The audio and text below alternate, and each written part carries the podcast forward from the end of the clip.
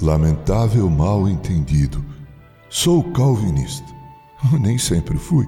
Sem saber, eu era um arminiano, pois acreditava que era eu quem tinha escolhido a Deus e não ele a mim.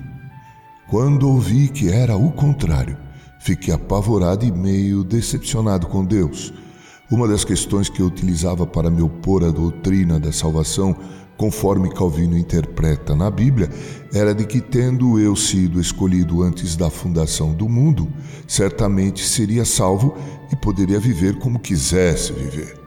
Se Deus me escolhera como pecador, porque me amava mesmo assim, como é que ele me mandaria para o inferno se eu continuasse depois da conversão praticando os mesmos atos?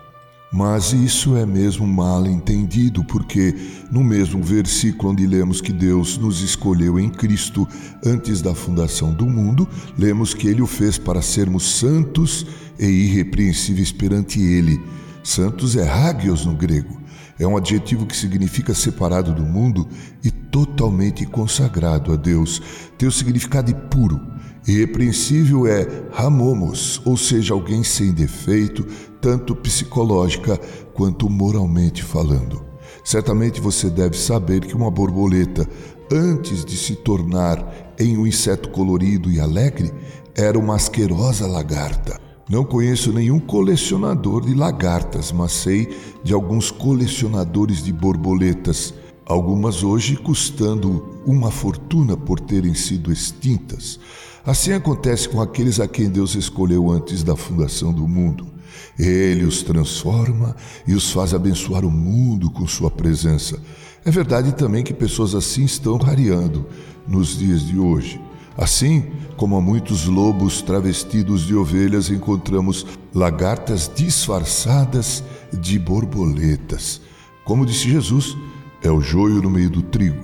Bem, voltando a mim, eu louvo a Deus porque alguém teve a coragem de me ensinar que se foi Deus quem me escolheu para ser salvo, Ele também injeta em mim o desejo sincero de ser santo e irrepreensível e viver para o louvor de Sua glória. Como disse William Barclay, não haveria nada de extraordinário que eu escolhesse Deus. O extraordinário está no fato de Deus ter me escolhido.